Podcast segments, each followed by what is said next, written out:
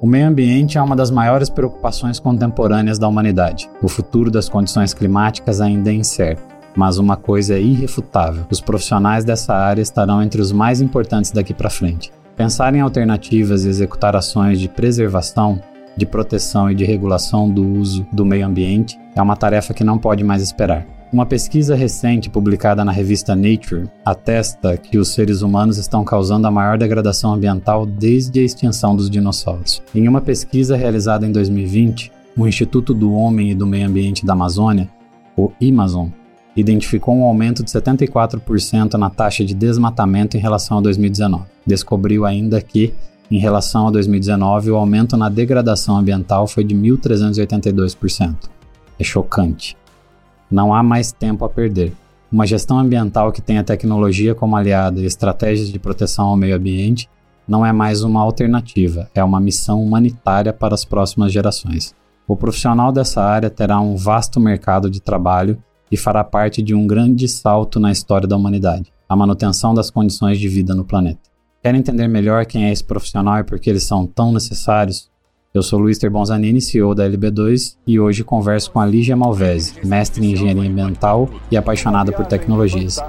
dentro do mundo criado em computador. E o que vai acontecer depois de amanhã?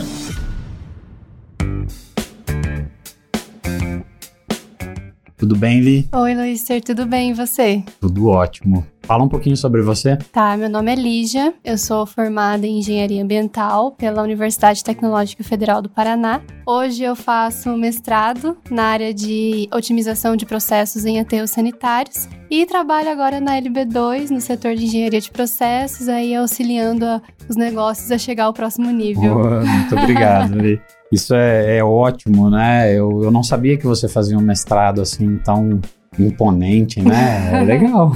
Depois eu vou fazer mais perguntas para você. Legal. É, eu quero fazer um comentário, a gente já falou em outras temporadas, mas é importante ressaltar, essa terceira temporada do, do nosso podcast, ele está falando sobre as profissões do futuro. Uhum. Houve uma votação no LinkedIn e foi esse, esse o tema escolhido para cá. E hoje nós vamos falar sobre gestor ambiental. E aí, mais de 60% do território nacional está sob proteção ambiental e se submetem a legislações bastante rígidas. Pensando nisso, há muitas áreas em que o gestor ambiental pode atuar. Como você enxerga esse movimento e quais as áreas que mais precisam de ajuda? Uhum, é, quando a gente fala em 60% do território nacional sobre é, que submetem a legislações rígidas, a gente pensa no território amazônico, né, na floresta amazônica. E o monitoramento dessas áreas está sob responsabilidade do governo federal, né? E aí, é, quando a gente pensa num, num gestor ambiental, a gente está falando em fazer com que a legislação seja de fato aplicada, né? O Brasil ele tem uma legislação ambiental é, com uma fundamentação teórica bastante importante. E o gestor ambiental ele vem justamente para fazer com que essa legislação seja aplicada lá na ponta, né? É uma forma de conciliar o desenvolvimento urbano com a sustentabilidade. Isso a gente tem a, a, o desenvolvimento sustentável. Inclusive, é, a gente tem no, no, na Constituição Federal de 1988 o artigo 225 que determina que todos têm um direito é, ao meio ambiente ecologicamente equilibrado e que é função do poder público e da coletividade, ou seja, nós como sociedade, o dever de protegê-lo e de mantê-lo, né, integral, de forma integral. É, então, o gestor ambiental ele vai atuar nessas áreas, tanto nas instituições públicas, é, auxiliando os municípios e os órgãos ambientais de diversas formas para que a sociedade e os empreendimentos e as indústrias elas respeitem as legislações ambientais, o que é definido pela legislação ambiental. E também no setor privado, o gestor ambiental ele vai atuar é, auxiliando os empreendimentos das indústrias a respeitarem é, a legislação pertinente àquele segmento do empreendimento, né? É, e hoje, falando no Brasil como um todo, eu vejo que o que mais carece de ações de, adequa de uma adequação ambiental está muito relacionado ao saneamento básico. Quando a gente fala de saneamento básico, é, existem quatro pilares mais importantes do saneamento básico, né? Que é o sistema de gerenciamento de resíduos sólidos, ou seja, coleta e disposição final e destinação do lixo. É, a gente tem o esgotamento sanitário, que é o sistema de coleta e tratamento de esgoto, drenagem de águas pluviais, quando chove, tem as, as enchentes e torna um transtorno. Isso também está relacionado com o saneamento ambiental. E depois a gente tem a distribuição de água potável. Né? Então são esses quatro pilares relacionados ao saneamento ambiental que hoje eu vejo no Brasil mais carece de ações para que isso de fato aconteça, né? O Brasil é um país de uma extensão continental. Às vezes a gente está aqui nos centros urbanos e a gente não vê o que de fato acontece no interiorzão do país, né? Então, o Brasil tem uma porcentagem alta de, de municípios pequenos, considerados de pequeno porte, e eles são os que mais carecem de é, ações voltadas para esse tipo. Quando a gente fala de saneamento, a gente fala de saúde pública, a gente fala de qualidade de vida, e isso é, a gente precisa de ações nesse sentido. Afeta todo mundo, né, Lia? Com certeza.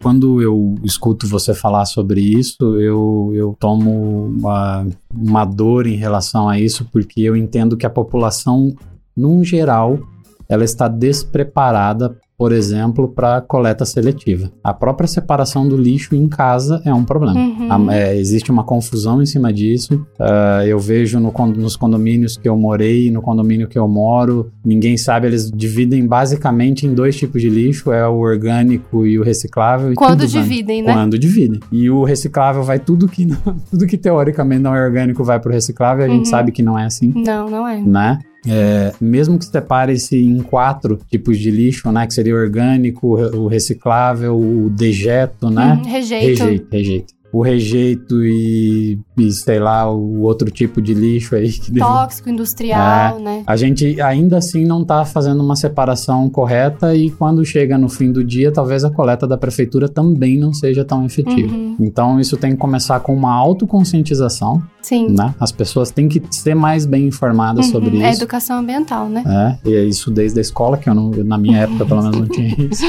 Mas hoje a gente vê um avanço nisso, né? A gente vê crianças hoje já, já tem essa consciência da qualidade ambiental, da separação do lixo, é, de economizar água. A gente vê eles, é. essa geração nova, né? Economia de água é uma coisa que eles tentam, pelo menos.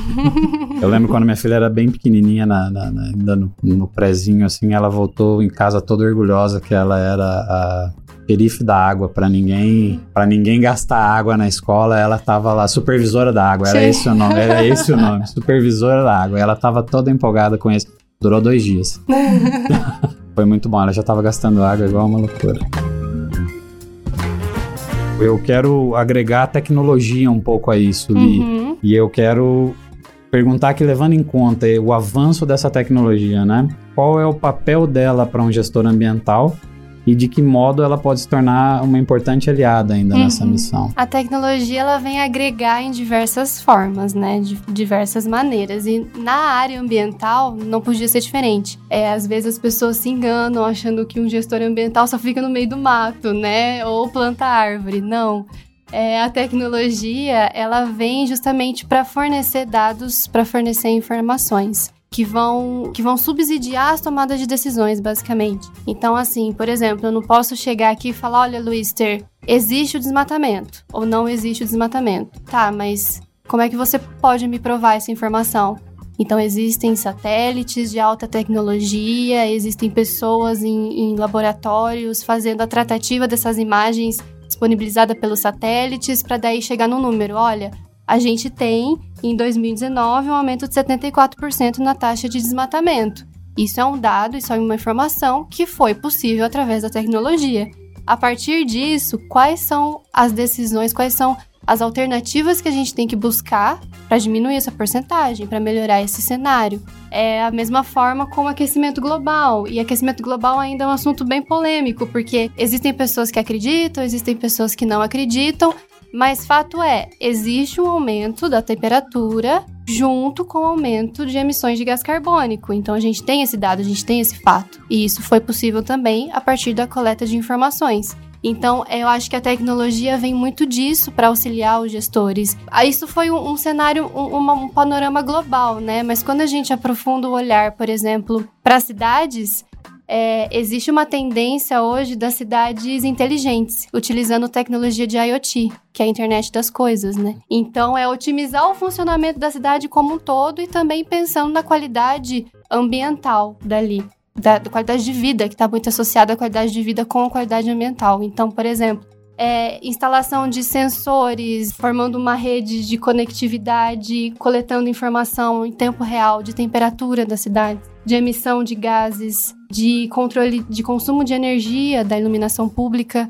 E tudo isso gera informação para depois pensarem: nossa, tá, vamos pensar no, no conforto térmico num centro urbano, onde tem as ilhas de calor, justamente causado pela falta de uma vegetação e pelo excesso de, de veículos nas ruas. Então vamos pensar numa área verde que já é comprovado que melhora o conforto térmico, áreas verdes. Vamos pensar num revezamento de veículos para diminuir as emissões de gases. Então, tudo isso já é possível utilizando sensores, utilizando a tecnologia a favor. É, isso também, a gente também pode aplicar a tecnologia em indústrias, ainda focando mais o olhar nos gestores a tecnologia também ela, tá, ela também auxilia na coleta de informações de parâmetros físico-químicos para fazer análise de efluentes, por exemplo, que te, é, é preciso que se garanta a qualidade daquele efluente que depois segue para os recursos hídricos, né? Então tudo isso está atrelado à tecnologia e ela vem com uma aliada fortíssima para auxiliar os gestores. Perfeito. Até porque a maioria das, das pessoas da minha geração, quando pensa em quase qualquer profissão não atrela a tecnologia a ela, né? Mas as gerações mais novas estão vindo aí e não vivem sem tecnologia e já estão bem ambientadas a isso. É, nesse cenário de IoT, hoje, é, as cidades que estão fazendo isso, eles ainda estão fazendo em alguns recursos muito pequenos. Aqui em Londrina mesmo, a empresa que é responsável pela iluminação pública, ela melhorou a quantidade de sensores e de LED nos postes, por exemplo, para evitar o, o, consumo de energia né, uhum, descabido, sim. poder consumir menos energia já com LED, menos calor também, mas não talvez poderiam estar tá fazendo uma rede muito melhor de sensores com muito mais informação é, e, e, cruzar melhor essa informação também para ter um resultado melhor, né? Legal. Eu ia falar sobre aterros sanitários, que eu acabo sempre puxando sardinha para aterro sanitário porque eu acho empreendimentos incríveis ainda e, e, e ainda estão muito passíveis de melhoramentos, né? De é, é, automatizações e de maiores controles. Isso vem muito atrelado à tecnologia. Existem também sensores utilizados na camada de base de aterro sanitário, porque tem que ser impermeabilizado. E é utilizado geomembrana aqui no Paraná, né? E existem sensores que são colocados nessa camada de base para detectar se essa geomembrana sofreu algum tipo de rompimento que pode ocasionar a lixiviação do chorume. E isso acaba é, contaminando o lençol freático, contaminando o solo e ocasionando é só diversos problemas. É, eu acho que não usam em lugar nenhum na realidade, né? É bem difícil, porque me parece ser algo relativamente caro e que aí as pessoas olham e falam, mas é só um lixão, né? É, e, e, na realidade, é, é, quando, a gente sempre falou isso em outros episódios em relação ao que é caro e o que é barato é, é o custo-benefício, né? Uhum. Você conseguir colocar um sensor que vai fazer, vai trazer um benefício para o meio ambiente e vai afetar toda a humanidade em volta disso, não é caro. Uhum. As pessoas deveriam olhar além do preço e olhar para o valor agregado que é, isso vai essa trazer. Essa tecnologia é mais para países desenvolvidos, né? Quando a gente pensa no Brasil, a gente ainda está engatinhando nessa questão de gerenciamento de resíduos sólidos. Existe a Política Nacional de Resíduos Sólidos, ela foi instituída em 2010 e teria um prazo de quatro anos para o Brasil exterminar os lixões, né? Não batemos a meta, e aí, Dobrou um pouquinho, inclusive. é. E aí agora vem o novo marco do saneamento, é, definiu novos prazos e tudo mais. Então, se a gente ainda tem uma grande quantidade, eu chego a dizer. Até o último dado que eu analisei, uns 40% do que é coletado no Brasil ainda vai para lixão que são formas completamente inadequadas de gerenciamento de resíduo, de disposição final de resíduo, como é que a gente vai colocar um sensor nos aterros sanitários que ainda estão começando a surgir no Brasil, né? Eu, eu coloco essa culpa, principalmente quando está atrelada à tecnologia, é, na alta carga tributária brasileira. a gente tem que sustentar muito político e aí isso acaba ficando pesado, né? Você vai comprar qualquer peça de tecnologia hoje, em sua grande maioria, são mais de 70% de imposto. Então, se num país desenvolvido você compra uma peça por 100 dólares, aqui ela vai custar no mínimo 170 por causa da tributação, mais frete e uma série de outras coisas que inviabiliza, né? É. E se a gente tivesse uma carga tributária muito mais atraente para esse tipo de coisa facilitaria uma gestão ambiental mais ligada à tecnologia. Né? E aí a gente vê a importância do gestor ambiental de fazer funcionar com o que a gente tem, né? É, analisar as possibilidades, analisar os recursos disponíveis e fazer da melhor forma possível. É desmistificar uma coisa, que o impacto ambiental sempre vai surgir. É, a gente sempre vai ter os impactos. Agora a gente tem que analisar as ferramentas que a gente tem e tornar esse impacto o menor possível. Excelente. E falando do agronegócio especificamente, né? Porque aqui o Paraná é um lugar que o agronegócio impera. Até na, quando a gente começou a falar que 60% do território nacional está sob proteção, eu entendia que a Amazônia era uma parte dessa. Mas eu, eu conheço que todo mundo que tem terra para plantio, ele precisa separar um pedaço com vegetação. E eu achava que boa parte desses 60% vinha da preservação do agronegócio, né? Mas não é. É, muitas empresas, em especial as do agronegócio, sobrevivem do uso direto do meio ambiente. Quais são as iniciativas que essas empresas devem adotar para fazerem um uso consciente do meio ambiente e por que elas deveriam contar com um profissional dessa área para gerir adequadamente suas atividades? Uhum. O Brasil é um, é um país essencialmente agrícola, né? E a gente tem o Código Florestal, que ele determina uma porcentagem que as propriedades rurais devem destinar uma porcentagem da sua área é, para as APPs, que são as áreas de preservação permanente, e para as reservas legais. É, e isso vai variar de acordo com a localidade da propriedade rural no território nacional, território brasileiro. E quando a gente fala em, em agronegócio, é, a gente tem que entender que a gente tem que levar muito em consideração a qualidade do solo, né? Porque tá diretamente relacionado à, à, qualidade produzida com a qualidade do solo. Então, existem algumas alternativas que podem ser aplicadas para tornar o impacto do agronegócio menor. Então, por exemplo, é, utilização de pesticidas e inseticidas. Isso é uma coisa bem grave, porque a contaminação ela não vai só acontecer naquela área em que foi aplicado o pesticida.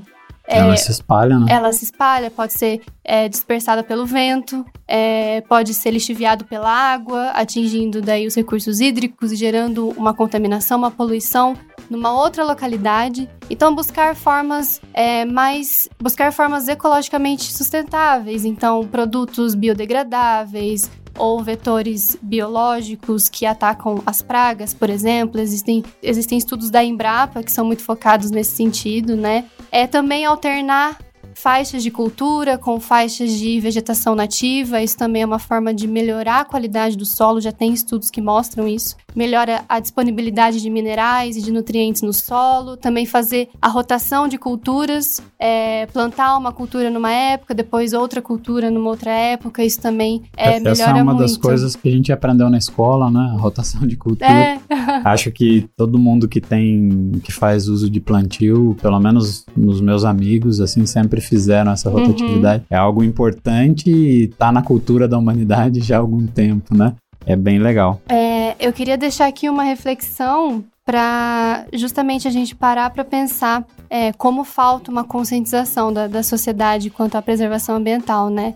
Então a gente tem uma cadeia em que o início e o final dela está relacionado com degradação ambiental. Degradação ambiental para produzir, degrada, degradação ambiental para dispor final.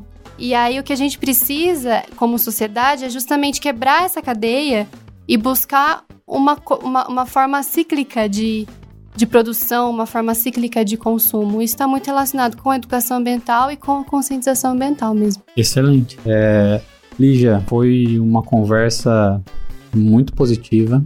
Eu tenho que fazer uma pergunta para você ainda final, que é o que você acha que são as hard skills e as soft skills que um gestor ambiental precisa ter? Tá, em relação às hard skills, é, eu acho que um gestor ambiental tem que ter um bom conhecimento de informática e de, e de ferramentas de análise de dados, tem que ter um bom conhecimento de, de redação, de, de escrita, porque a gente está sempre. Uma das, principais atividades é a elaboração de documentos, elaboração de planos, então a gente tem que saber comunicar essa, essas questões ambientais de uma forma clara e que, e que seja entendida por todos. Em relação aos soft skills, eu acho que o mais importante, e acho que sempre vai ser a proatividade, comunicação verbal também, porque a gente tem que sempre lidar com pessoas que pensam diferentes, e isso é normal, e acho que todo mundo passa por debate, isso também. Né? Debate, tem sim, tem claro. Tá claro isso. E sempre é, tem que ver isso de uma forma bem positiva e conversar com, com as pessoas, acho que é muito importante saber conversar. Muito obrigado pela participação. Eu que agradeço. Tomara que no próximo, na próxima temporada você esteja aí. Gostaria de agradecer também a todos os nossos ouvintes aí durante essa temporada. Muito obrigado, pessoal. Até a próxima.